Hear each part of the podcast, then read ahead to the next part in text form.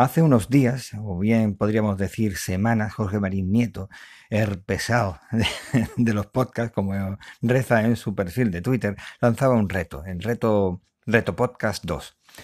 Son 30 días hablando de podcast y en ello estamos. Diario de Gifonte es el espacio sonoro personal de Víctor Gabriel.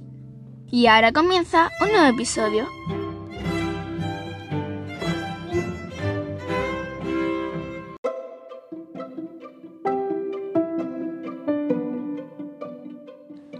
En esta ocasión voy a presentar seis puntos. Bueno, el punto 6, que era lo mismo. El 6, el 7 y el 8, son tres puntos. El primero decía, bueno, primero que no, vamos a liarla, es que la estamos liando. Vamos a ver, el punto número 6 decía, propon un crossover entre dos de tus podcasts favoritos.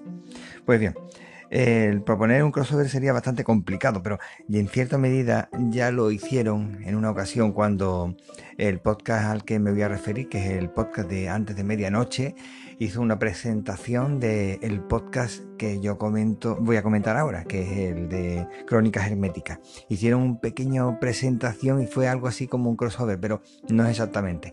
Me gustaría que lo hicieran, aunque es algo complicado, porque es que resulta que el podcast de antes de medianoche se fue poco después de empezar la pandemia, dijo que iba a estar descansando un año y todavía estamos esperando a ver si se anima y a partir de septiembre empieza a grabar. Ahora, si ya está grabando, desde luego no me está saliendo a mí en las alarmas de, publicaciones.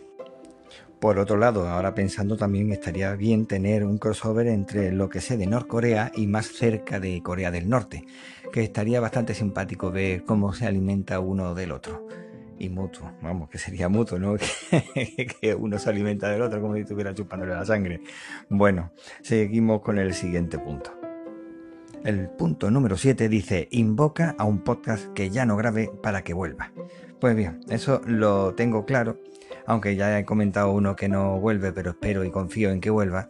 Uno que dijo que iba a volver, volvió, hizo dos, tres episodios, ya no ha vuelto, que me gustaría mucho porque está muy bien trabajado, tiene, vamos, está al mínimo detalle y muy bien, es que le pone cariño, se le nota muchísimo que le pone cariño, es el XYZ Podcast.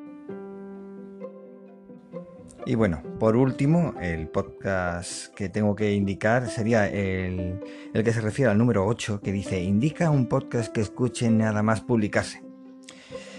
Pues bien, a ver lo tengo bastante complicado porque suelo escuchar tal como se publican, inmediatamente empiezo a escuchar algunos podcasts. Pero uno de ellos, por su brevedad y su poca frecuencia a la hora de publicar, hace que lo escuche rápidamente, es la de Ensuizados, de Edu Martínez. La verdad es que está bastante bien. Y tengo que decir también que me hace bastante gracia cuando dice, y está ensuizado, este es el ensuizado express, y está el otro, el grande, que tiene más trabajo. Y es verdad que seguramente igual que le pasa a mí, me pasa a mí, que me pongo con el extra y al final no tengo tiempo, pues le pasa lo mismo y está el pobre ahí recordando, mira que existe pero que no tengo tiempo. está simpático. Bueno, con esto ya son los tres puntos, el 6, el 7 y el 8. Muchísimas gracias por dedicarme tu tiempo. Cuídate para poder cuidar a los demás y ya sabes que el tiempo corre, vuela, así que apresúrate despacio.